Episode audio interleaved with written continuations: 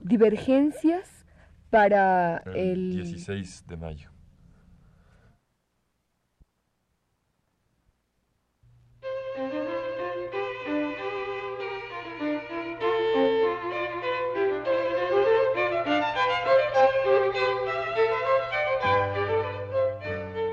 Divergencias.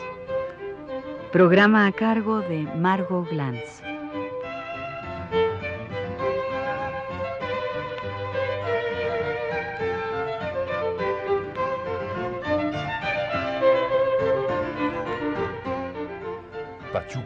Y chicanos.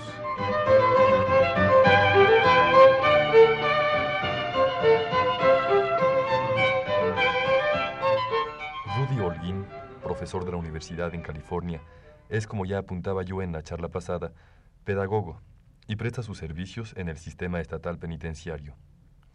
Piensa que los pachucos tienen algo en común con los Hell Angels, principalmente su pandillerismo, o mejor, el estar asociados en pandillas. Pero, insiste, ahí acaba la semejanza.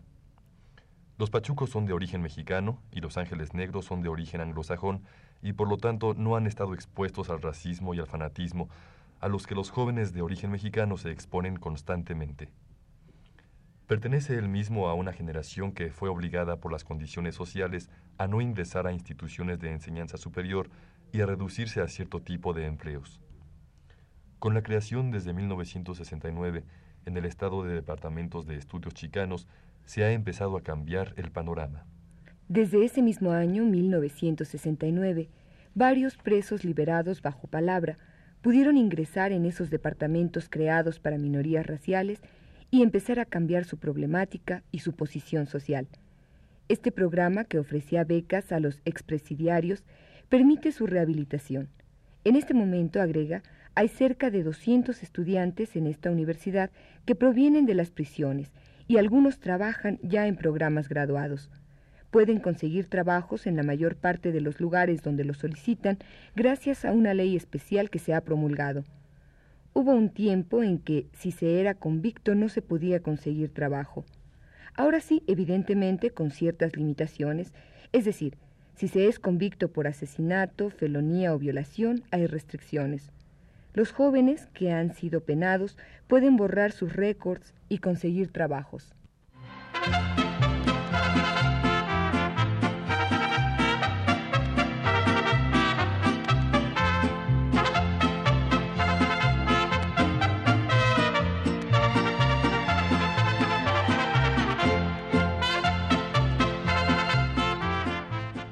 Rudy Holguín continúa. En la prisión trato de que adviertan que el complejo de inferioridad que sienten en esta sociedad proviene de un sistema injusto que no ha hecho nada para adaptarse a sus necesidades. Intento que adviertan cuáles son las fuerzas que los han impactado para reducirlo. Además les ayuda a conseguir información que les permita aclarar sus inseguridades y a explicarse sus complejos. He constatado que una vez que comprenden cuáles son las fuerzas económicas y culturales que han influido negativamente en ellos, empiezan a desarrollar un sentimiento de confianza y dignidad. El resultado es que empiezan a destacar en áreas que antes les eran totalmente prohibidas. Me despido de Rudy y empiezo a entrevistar a otros chicanos que han asistido al simposio de estudios chicanos organizado en esta universidad estatal por Roberto Cantú. Miguel Domínguez, profesor de tiempo parcial en la universidad, me comenta antes que nada. Un proverbio tejano dice, los buitres no comen carne de mexicano. De inmediato pienso en Billy the Kid, que marcaba en su revólver los muertos que iba dejando sin contar a los mexicanos. Miguel continúa sonriendo. También dicen que el ave nacional de México es la mosca. Al mexicano lo llaman greaser, grease ball, bola de grasa, taco rover, chili choker, taco roller. Sin embargo, cuando uno recorre Los Ángeles, se ven por todas partes lugares donde se comen tacos o chili con carne, y en un restaurante que se llama Tepeyac, donde se comen burritos de tamaño descomunal y se hacen colas larguísimas para entrar, muchos de los parroquianos habituales son los anglos que entran a comer hot y carne con frijoles.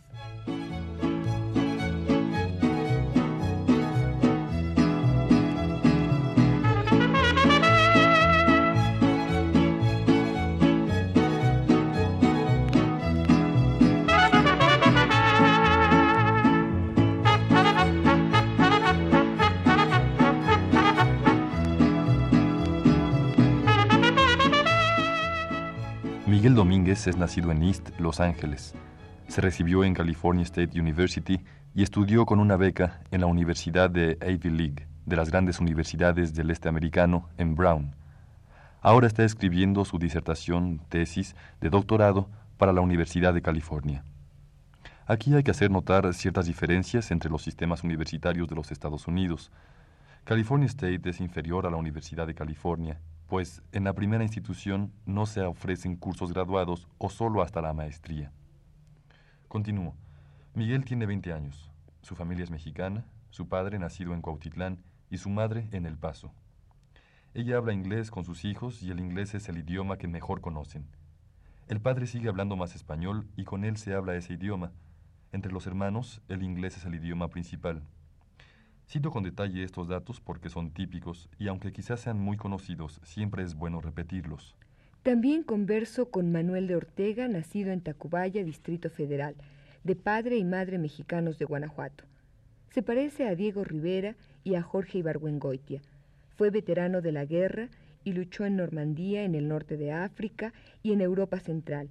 Luego vino y estudió en el Mexico City College, hoy Universidad de las Américas, creada especialmente para los veteranos de guerra. Peleó y salió sano y salvo y me dice riendo. Me salvó como a San Diego la Virgen de Guadalupe, pues llevaba una medalla con su imagen en el pecho que me había dado mi mamá, y cuando llegó la bala, pues allí estaba ese escudo.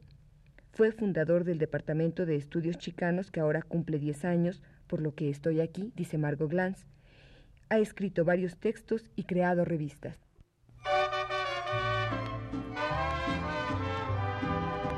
Para que yo te hubiera entregado mi amor, para que yo me hubiera arrojado en tus brazos y envuelto en tus besos cuando estás de humor.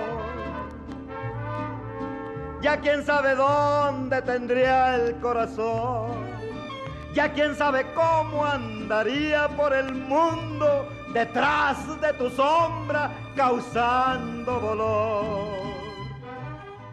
A reserva de volver a estos personajes, pues he grabado con ellos una larga entrevista, continúo haciendo mi reseña de este simposio. Aparece en sesión pública un joven que trabaja en la Comisión Nacional de Censos y nos habla del censo que se levantará en 1980 y de los elementos especiales que han contribuido a que se maneje de manera más eficiente y precisa, pues del censo de 1970 se escaparon 4 millones de mexicanos. Ahora se volverán a integrar a la geografía y hasta ciudades totalmente puras de mezcla tienen su pequeño componente de la raza y el censo lo demostrará aún en Wichita Falls. Carlos Vázquez insiste en hablar español, aunque casi todos los participantes se expresan mucho mejor en inglés. Es curioso ver cómo cambian, o a lo mejor solo estoy repitiendo una perogrullada, pero cuando hablan en español suelen ser torpes, inseguros, deshilados. En cuando cambian al inglés se convierten en seres precisos, desenvueltos, etc y con todo insisten en conservar la lengua y en expresarse en ella. Muchos de ellos van vestidos con pantalones blancos, camisa negra, mocasines o botines blancos. A veces usan barba, patillas, ojos muy negros obviamente, y piel morena. Me recuerdan a los jóvenes de Tijuana y Ensenada. Los jóvenes de Ensenada tienen bigotes tan negros que parecen que los llevan a los ojos. Carlos Vázquez, presidente de debates, insiste. Nosotros los chicanos hemos olvidado los viejos tiempos heroicos. Nos da miedo manejar en el periférico sin licencia, y los braceros, que son deportados el viernes por la noche, regresan puntualmente el lunes a sus trabajos.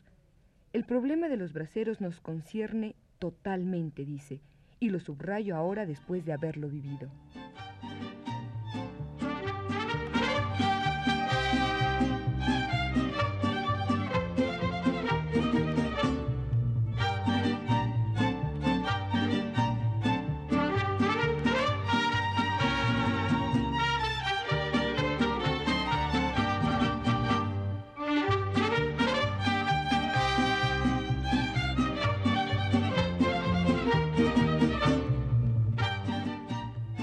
Mario Vázquez pertenece al Sindicato de la Industria de la Costura.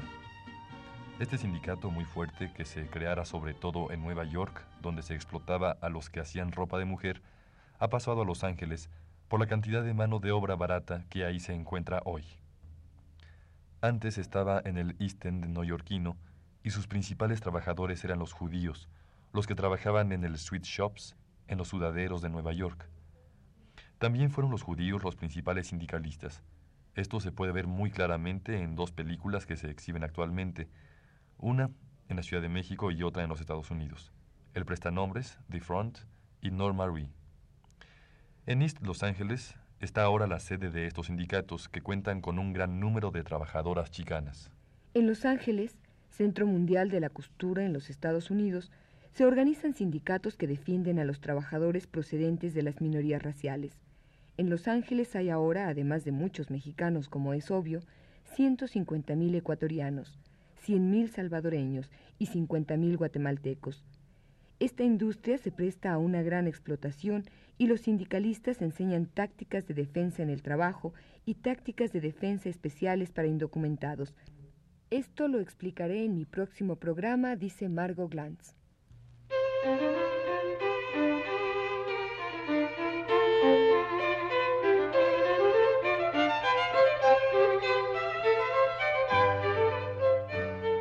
Divergencias.